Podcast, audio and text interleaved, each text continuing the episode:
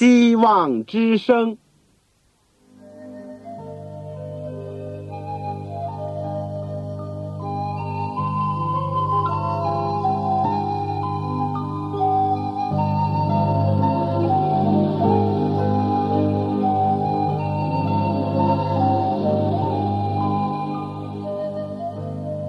各位听众朋友，各位弟兄姐妹，欢迎您收听信徒培训这个节目。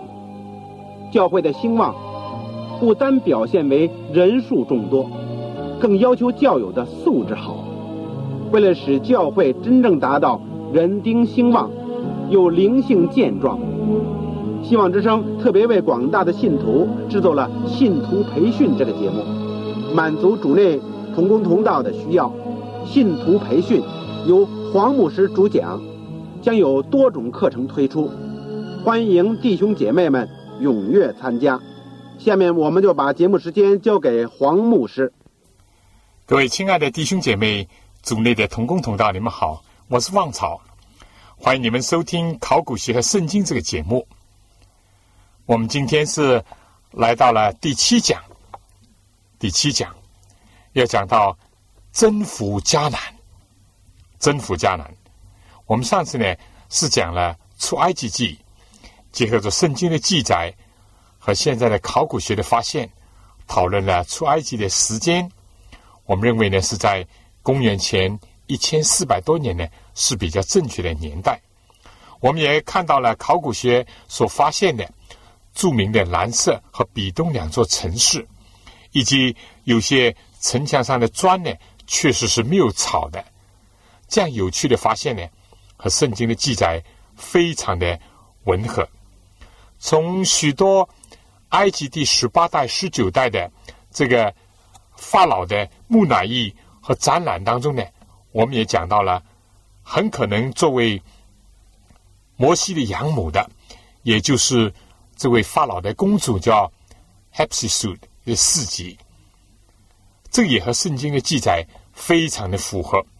当然，我们还讲到了上帝在西奈山颁布的十诫，同时我们提到了著名的巴比伦的汉谟拉比法典的发现，和这个圣经摩西的律法和遗文律法之间的相同和不相同的地方，我们都感觉到很有兴趣，而且呢，更加兼顾我们。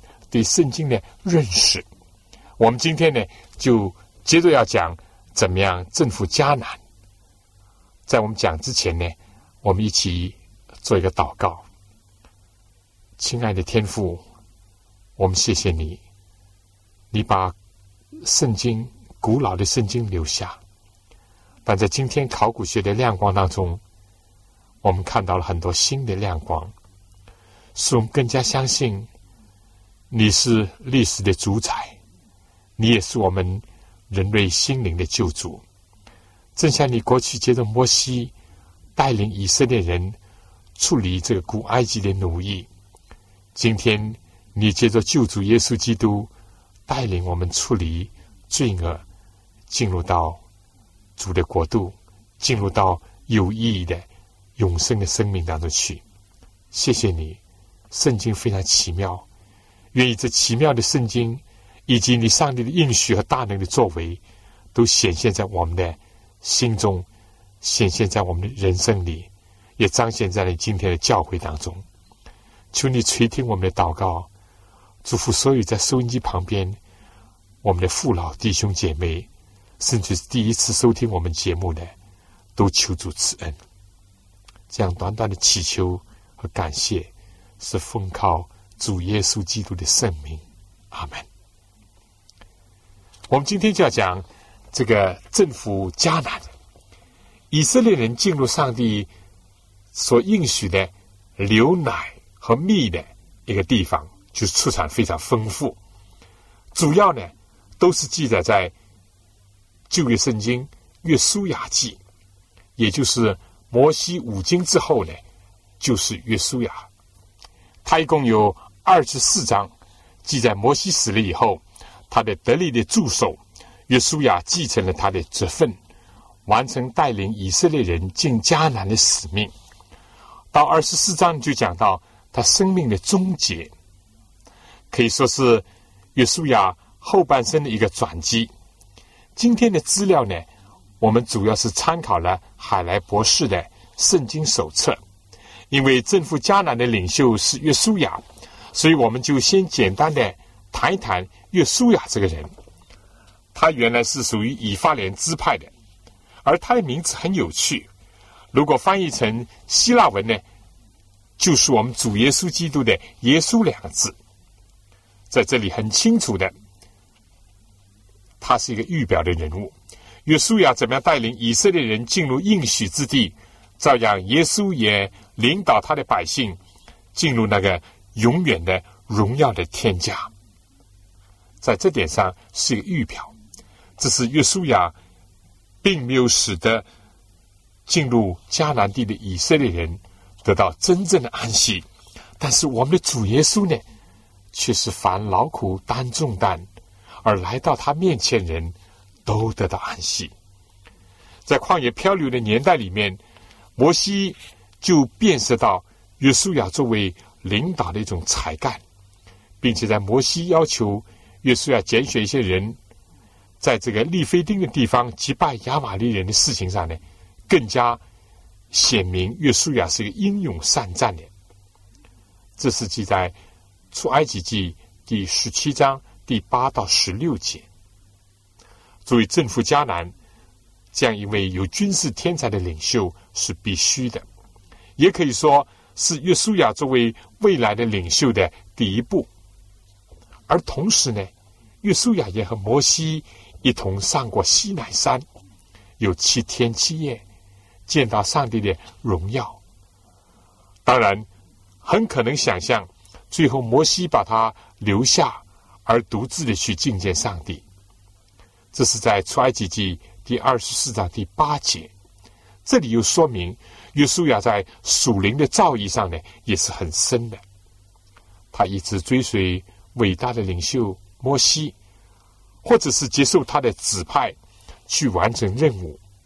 因为在比较早的年代当中，他也是去窥探迦南地的十二个探子当中的一个。当然，这里表明他已经是一个族长，是一个知名的、勇敢的、有智慧的代表。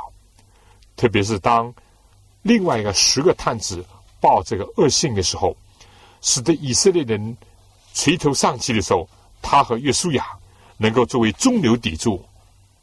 坚固人的信心，这都是记载在《民数记》第十三章。这个，当他们在旷野漂流四十年当中呢，几乎没有什么提到他的事迹，一直到约书亚又开始他人生的新的一个阶段，也可以说是最辉煌的阶段。很有趣的，就是在一八八七年。到一八八八年，在一个冬季，有个妇女，农村的妇女，在埃及呢，发现一个叫阿玛拉玛的碑文，上面居然提到了约书亚这个名字。碑文上面呢，这个刻着询问卞雅敏，询问大都雅，询问约书亚。这些碑文是当时从巴勒斯坦写给。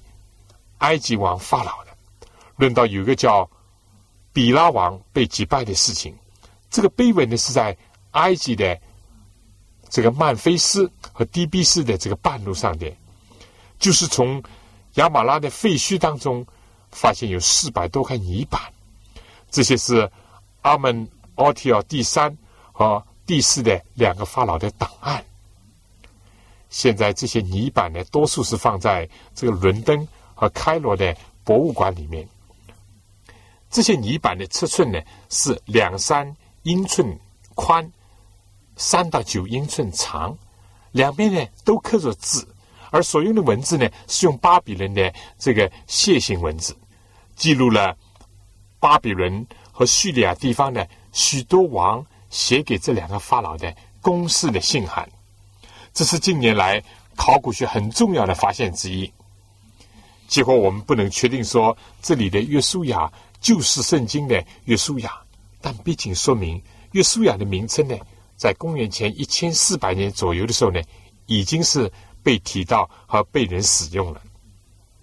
按照和耶稣同时代的犹太历史家约瑟夫所讲的，约书亚是在八十五岁的时候继承摩西的职分，而攻占迦南呢，大概用了六年的时间。他死的时候呢，是一百一十岁，所以在他最后的二十五年呢，都是全心致力于安顿和治理以色列人十二个支派的事情上。圣经记载，他最后是葬在以法莲境内的廷拿西勒。总之呢，约书亚的一生显明他是一个受过长期训练和考验，既有智慧又有勇敢的一个将士。一个军事领袖，同时又是一个属灵的伟人，喜欢亲近上帝的一个仆人。约书亚率领以色列人征服巴勒斯坦，或者是迦南，主要呢有三次的战役。第一呢，是在他必须在巴勒斯坦的中部找到一个立足之地，这样由于上帝的这个指引呢，他就攻占了耶利哥和爱城。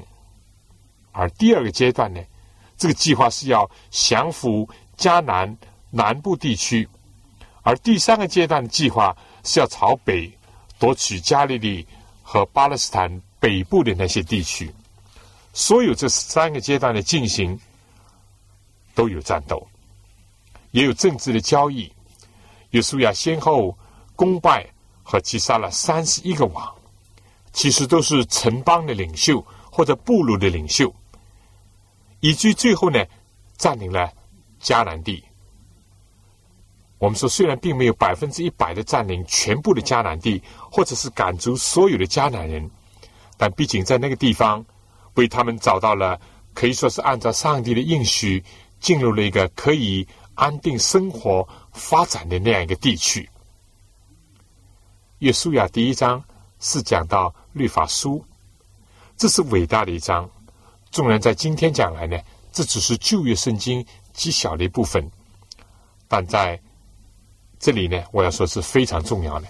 上帝在叫约书亚担任这个重任之前呢，要他谨守遵行律法书上所写的一切话，不可以偏离左右。这样呢，无论往哪里去，都可以顺利。第一章第八节说：“这律法书不可离开你的口，重要昼夜思想。”好使你谨守遵行这书上所写的一切话，如此你的道路就可以亨通，凡事顺利。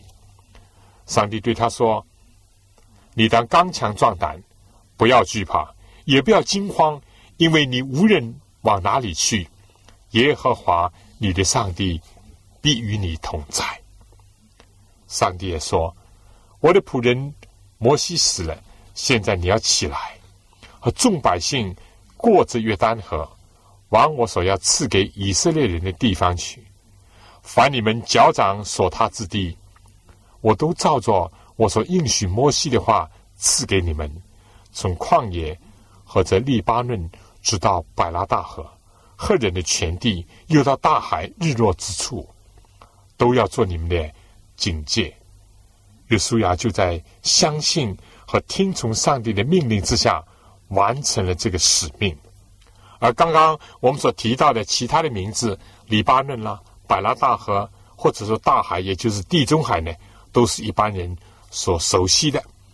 我想呢，在我继续讲之前，请大家先听一首歌，恳求道我前行。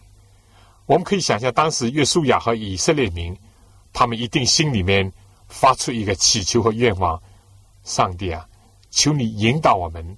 往前走。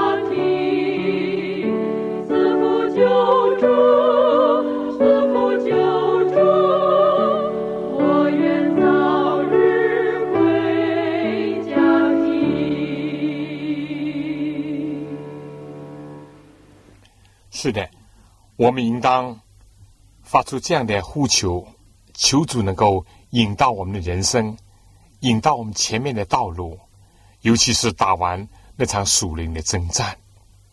在这里呢，刚刚我们讲到这个律法书，我顺带的做一个广告，为了要答谢收听我们节目的听众，也就是爱护我们广播的听众呢。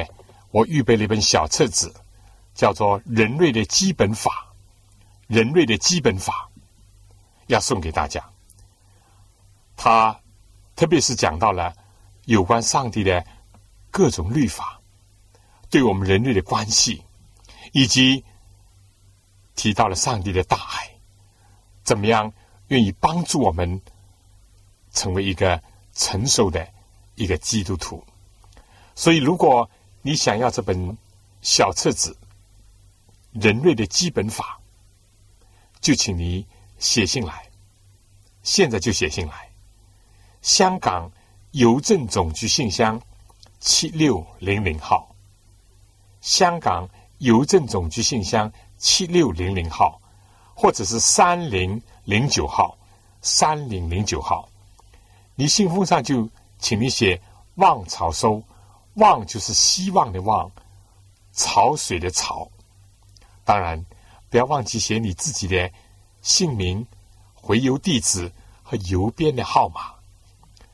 我收到信以后呢，我会尽快的把这小册子寄上给您。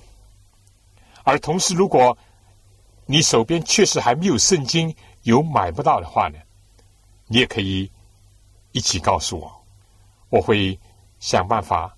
也为你提供一本圣经，使你能够更好的收听我们的节目，以及学习上帝的话语。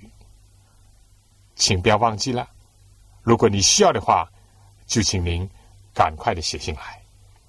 好了，我们下面就继续讲。除了我们说刚刚所熟悉的黎巴嫩了，因为黎巴嫩直到现在还是一个国家，是不是啊？这个地中海到今天还在。但是我们也提到了这个赫人，这个呢大家就不大熟悉。这个不是黑了白的黑啊，这是赫人。这次在圣经里面呢，一共记载了六十一次，可以说和以色列人呢，在相关的历史里面，他们是经常出现的。他们在先祖时代呢。也曾经多次的占领过巴勒斯坦，而埃及的艺术家呢，把他们描绘的像亚美尼亚人的形象。埃及的碑文呢，也讲到在埃及人和赫人之间有过一场非常剧烈的战斗。但一度这个一般世界历史家很少写到的，也可以说在世界历史里面找不到记录的这个民族呢。它却出现在圣经里面，所以有些人呢就怀疑他们的存在，进而呢就怀疑圣经的正确性了。是不是真像圣经所讲的，一度有过一个强大的赫人这个民族呢？哎，但是考古学发现证明，确实有过这样一个赫人的一个国家。这表明他们在希伯来人的时期呢，他们是一个非常显赫的民族。甚至他们攻占了埃及的一个时期，也有一些呢，他们的王成为埃及的法老。在今天这个土耳其，也就是有一个地方呢，也就是古代赫人的一个首都，在一个档案库里面呢，找到一万多块泥板。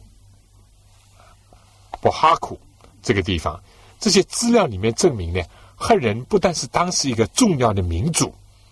而且他们的疆域呢，伸展到当时世界很多部分，成为圣经记载不少有关赫人的事呢，也得以证实。比如说，亚伯拉罕为了埋葬撒拉，向赫人买了一个麦比拉洞；以扫因为娶了一个赫人的女子为妻，使他的父母呢担忧。而出埃及记呢，也记载赫人他们企图。抵抗约书亚，但终于呢被赶逐，因为黑人也是迦南七个族当中的一个大族。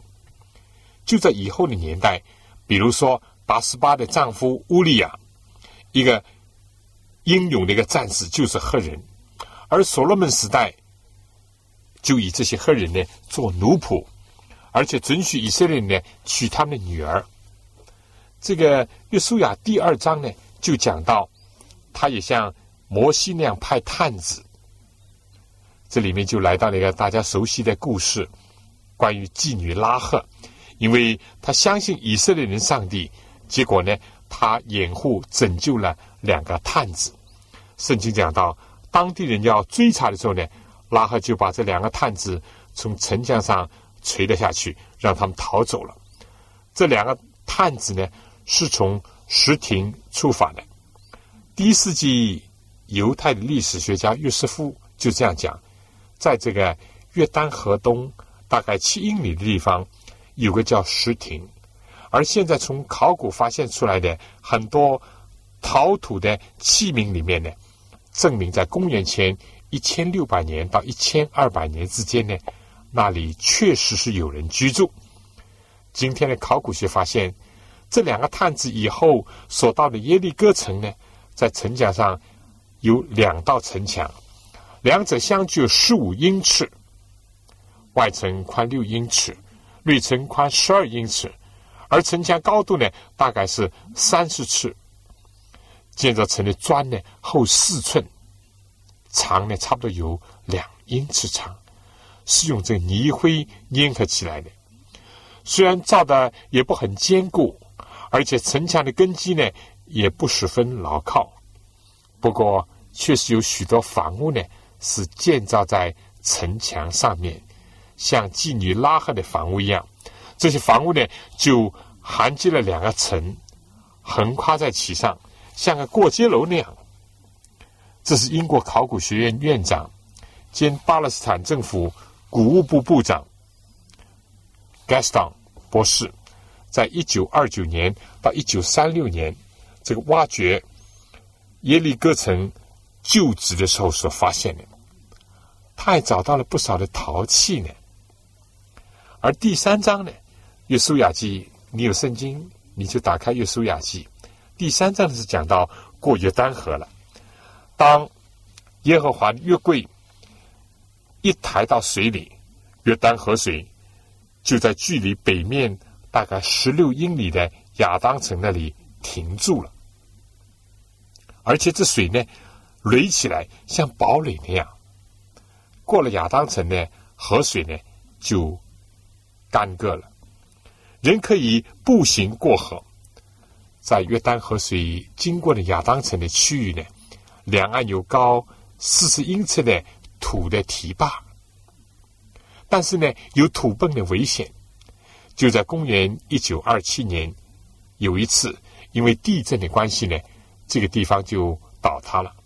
结果河水就淹没了二十一个小时。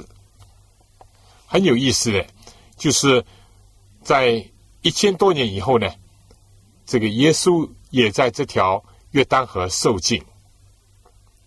而约书亚记第四章呢，是讲到放两堆石头在河的两岸，作为纪念上帝怎么样施行拯救、施展神迹。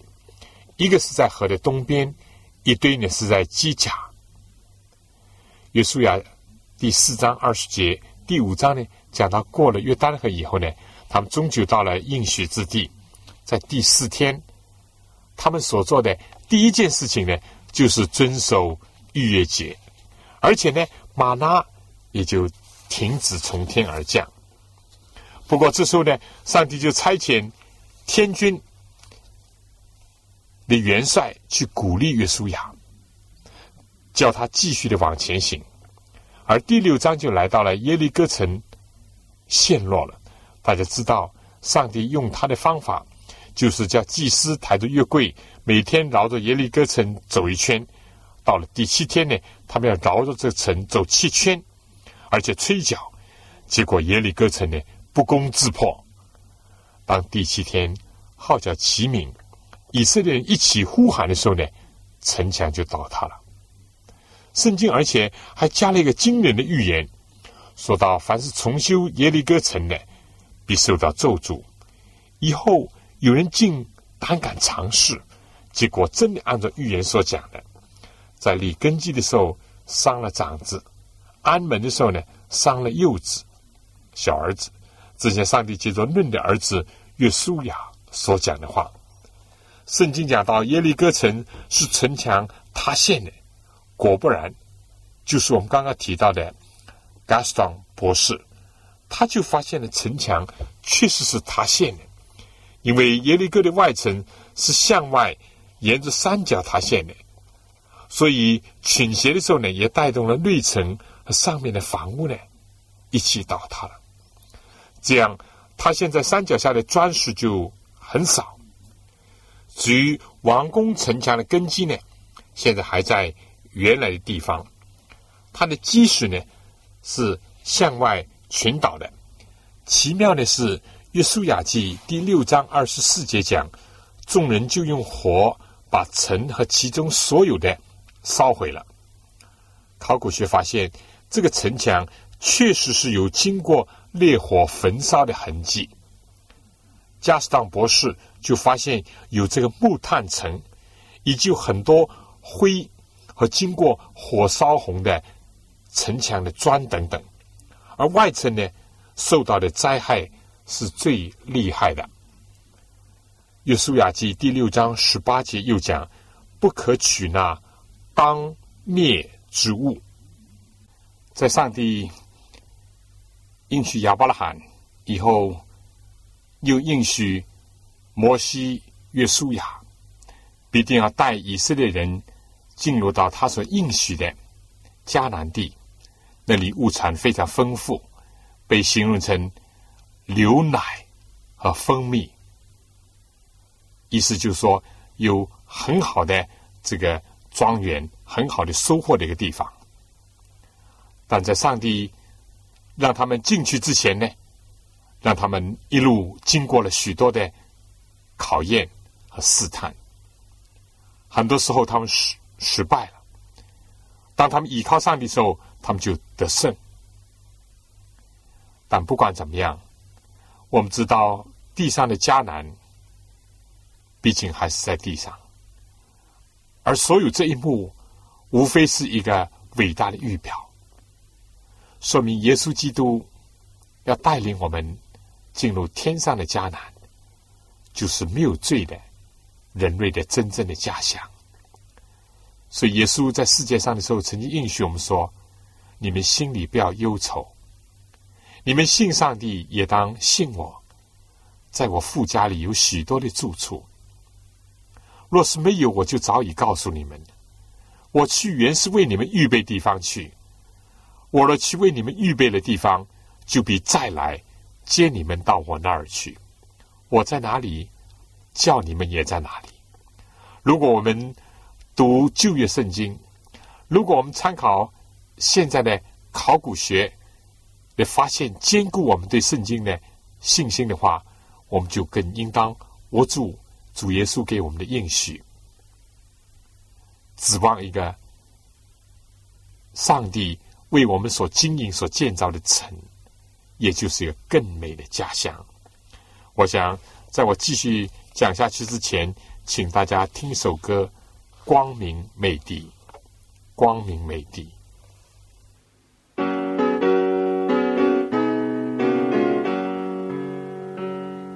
生的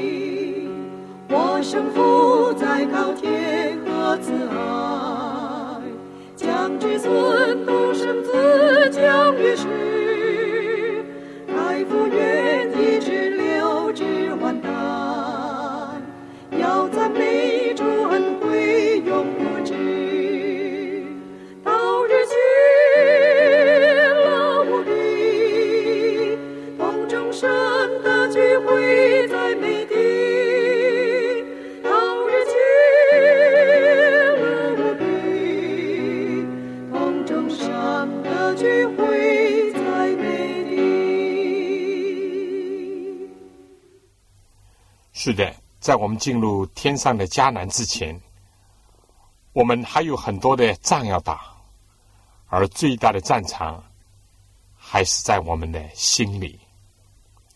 当时在约书亚记第六章第十八节，这里讲不可取那当灭之物。考古学家呢，就发现，在灰尘和残垣下面呢，盖着很多的库房，里面储藏了大量的食物，比如小麦、大麦、枣子、扁豆，都是没有移动使用过的，因为受到高热，都已经被熏灼或者烧成炭了。这就证明呢，以色列人曾经被禁止取用这些食物。这个大臣由于上帝能力和人的顺命呢，结果就群倒了。但在下面一个小城叫爱城呢，就是因为亚干犯了贪心的罪，连累了以色列人，结果呢败在爱城的敌人面前。从圣经的叙述来看呢，这次战争是同时对付爱城和波特利两个城市的，两个城市的人呢一起啊来抵挡以色列人，而两个城市同时也被毁。爱城和波特里呢相距一英里半。著名的考古学家 Arbright，他认为这两个地方呢总的名称叫爱城。有一个考古队就在这个 Arbright 的率领之下呢，在一九三四年也得到了在耶路撒冷的美国学院和匹兹堡城这个赞理神学院的联合的赞助呢，就开挖了伯特利的一个土墩。他发现伯特利确实是被极大的又强烈的大火所焚烧的。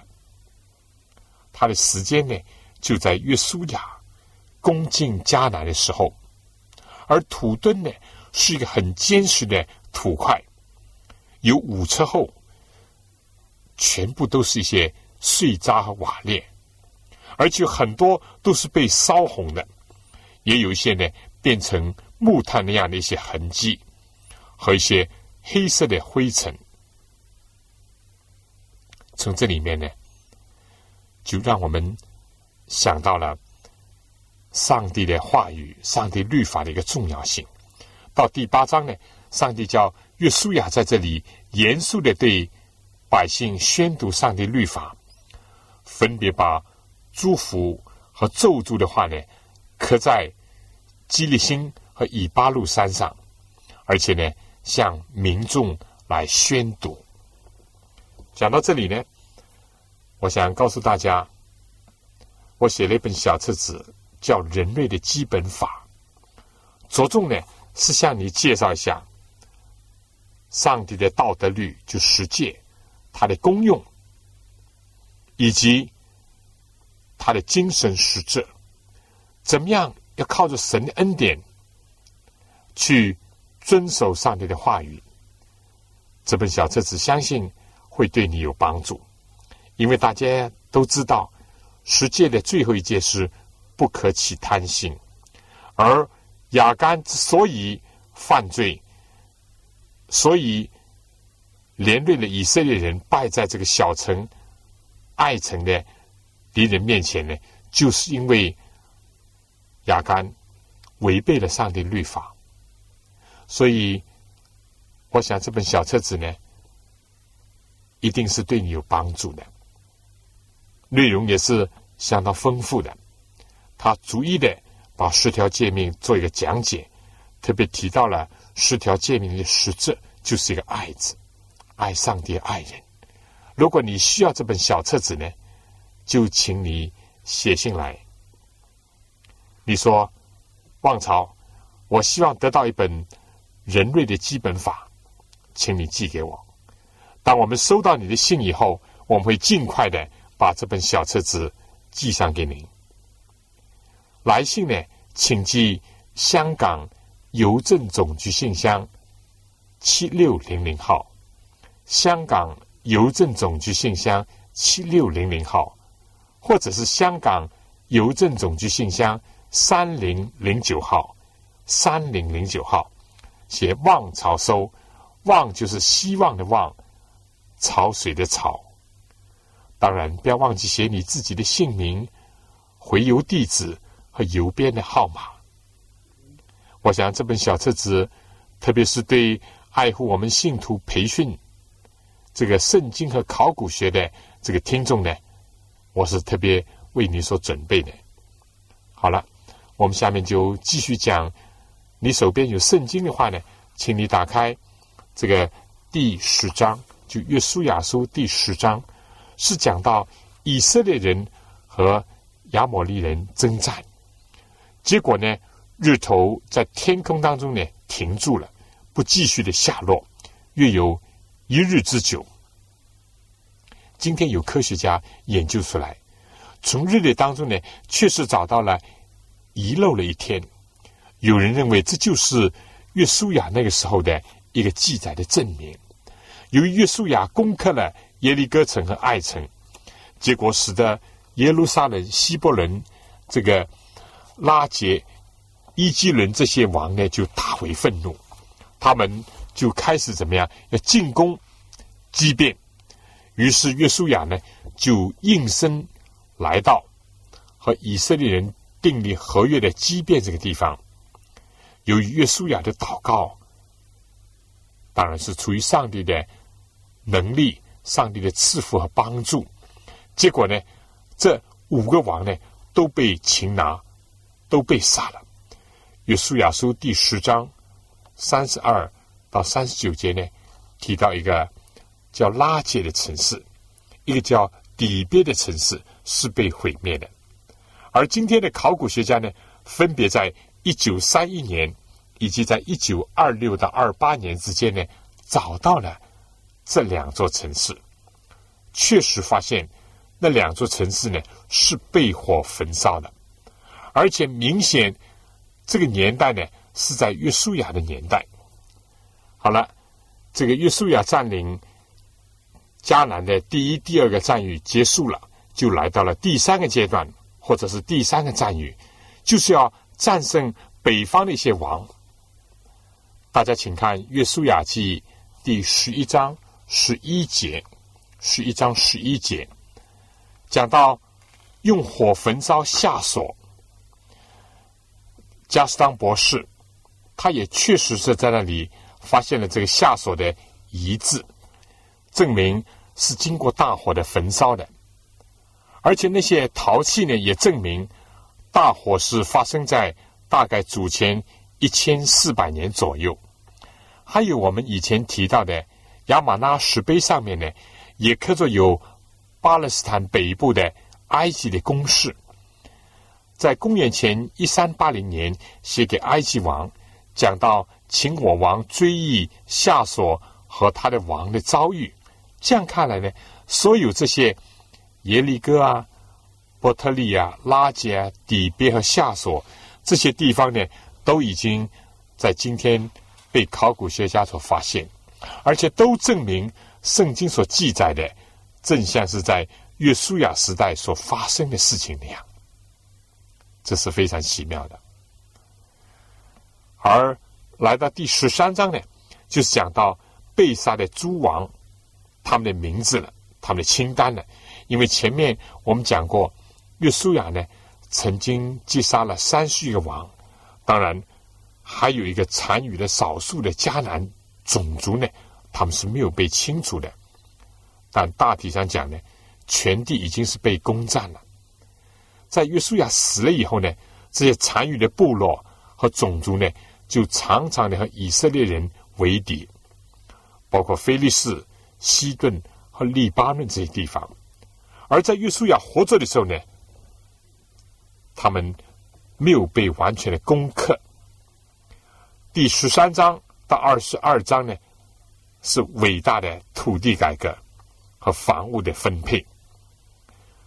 当时就是按照以色列十二个支派来分配田地的，只是因为利未人呢是从事圣职的，他们就没有得到分配。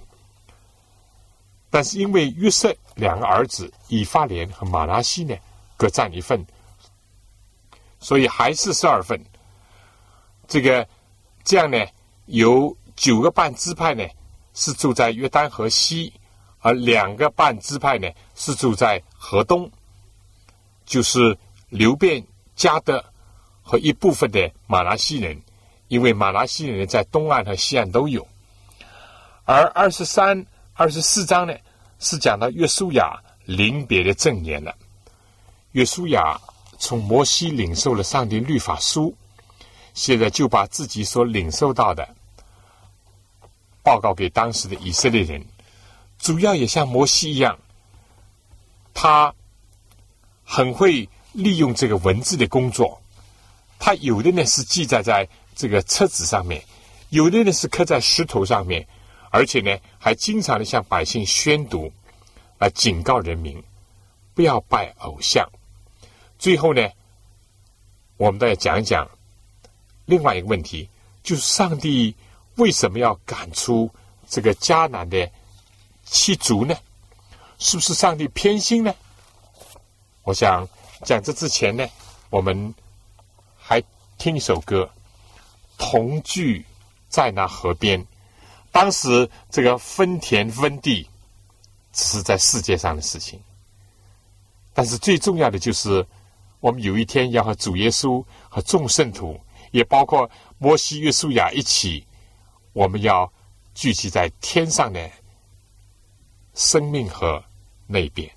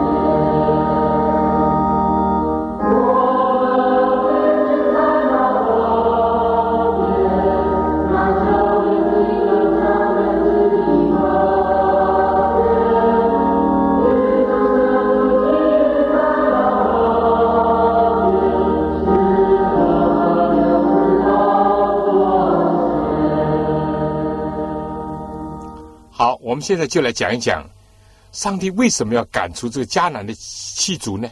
是不是上帝偏心要让以色列进去，所以要把他们赶走呢？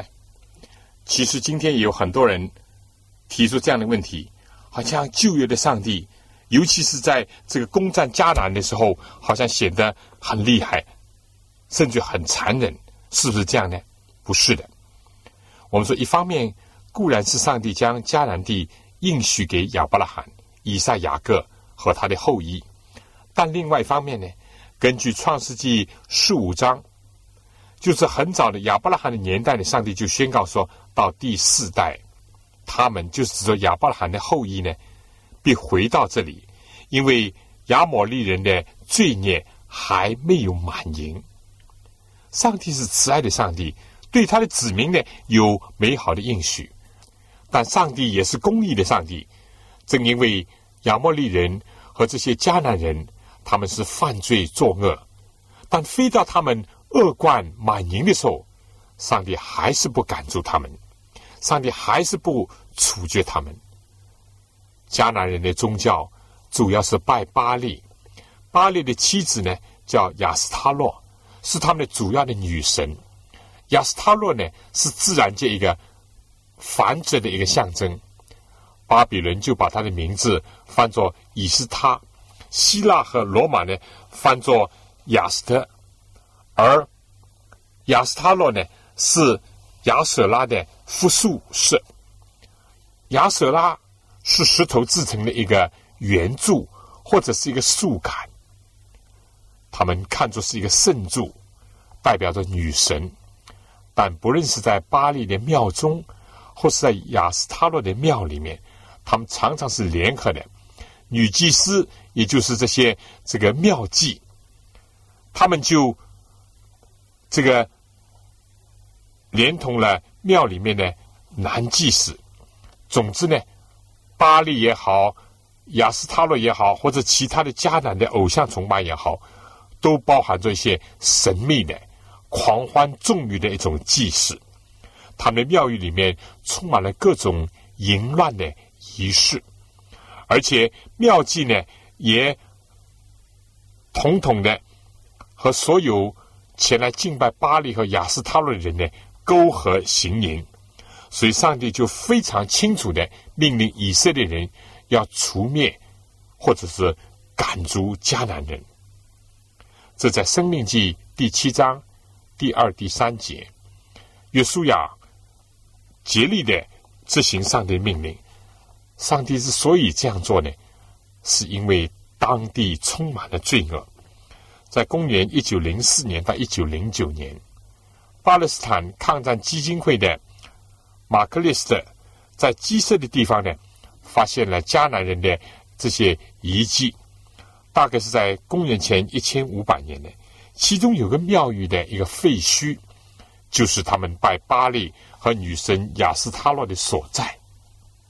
这庙宇这个面前呢，有一个长一百五十英尺，宽一百二十英尺。周围呢有墙，露天的部分呢，居民就在那里举行所谓的宗教的仪式。围墙里面有很多大的石柱，而前面呢就是献祭的地方。但是最令人验证的呢，就是有献婴孩的事情。考古学家发现，在庙宇的遗迹下面有许多的缸，里面放着儿童的遗体。这都是献给巴利作为祭物的。另一种骇人听闻的呢，就是说奠基的这个祭礼呢，也就是造房子的时候呢，他们一定要把孩子献作祭物，让孩子的身体呢一起这个埋在房子的墙里面。他认为这样呢，就可以给家属带来吉祥的命运。在米吉多的地方，在耶利哥的地方和别的地方呢。都发现这些凭据，说明他们杀死婴孩作为祭物。而庙宇里面呢，更加发现有大量的雅斯塔洛这个经书的装饰，并且有许许多多的这个画像，上面刻着很多的巨型的性器官，以及许多裸体的雅斯塔洛的女神像。所有这些都是为了激动性欲而用的。由此可见，在他们迦南人的偶像崇拜当中，一面是放纵情欲，一面是杀生，这是非常可怕和可恶的。但上帝还是要等到这些人恶贯满盈的时候呢，才把他们驱逐和加以毁灭。今天有些考古学家，当他们发掘到这些令人作呕的事物的时候，他们甚至于，他们甚至于不是说这个上帝为什么要毁灭这些神？相反呢，他们认为上帝为什么不早一点就毁灭这些作恶的迦南人？上帝呼召亚伯拉罕离开拜偶像的故乡，为了进入到他所应许的迦南地。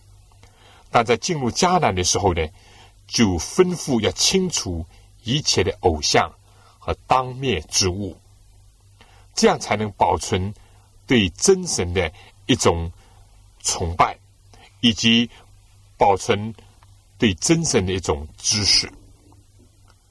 在这个当时的世界中心地区，才能成为一个发光的灯台，来传播真理的知识。同时呢，对那些经过多年跋涉长途、经过沙漠、经过旷野、经过高山、穿越河流，而今天开始进到一个相对讲来是一个肥沃、丰裕的地方，也就是迦南地呢，就让以色列人体会到，如果听从上帝的带领，相信他的应许，那么有一天。经过人生的汗战、艰苦以后呢，也一定能够进入到天上的迦南，也就是天国的。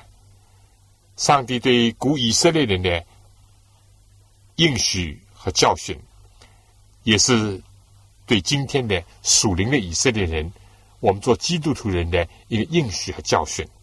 我们要从他们的身上得到渐渐。或者得到鼓励，对于像约书亚、加勒那样的人，上帝是守信的上帝，上帝带领他们进入到迦南地；但是对那些被盗的以色列人，或者是作恶多端的、荒淫无耻的迦南人，上帝是公义的上帝，必定对他们施行审判。好了，我想在我们结束之前呢。我再请大家听一首歌，跟随我，让我们都能够听到耶稣的呼召，来跟随他，这才是有福的。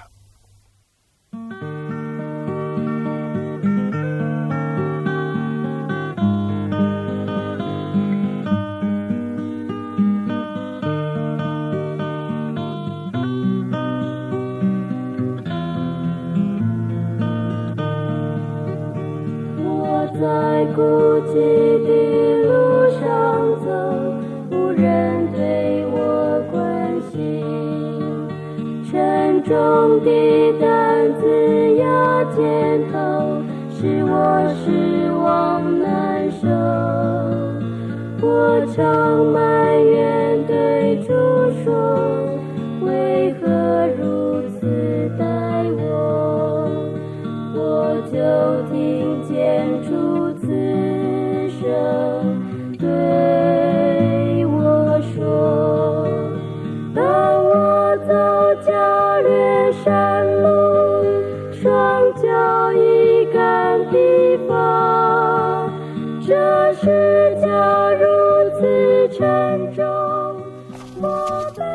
好的，如果我们愿意跟随主耶稣，我们就是有福的。他必定像约书亚那样带领我们进入天上的迦南。弟兄姐妹，我们今天时间就差不多了。希望你下次同样的时间继续收听我们考古学和圣经，也就是信徒培训的第十门课。希望这个简单的讲解能够兼顾我们的信心，更加深信圣经的真实。而接受他做我们人生道路上的脚前的灯和路上的光。好，我们下次再见。愿上帝赐福给您、您的全家和您的教会。再见。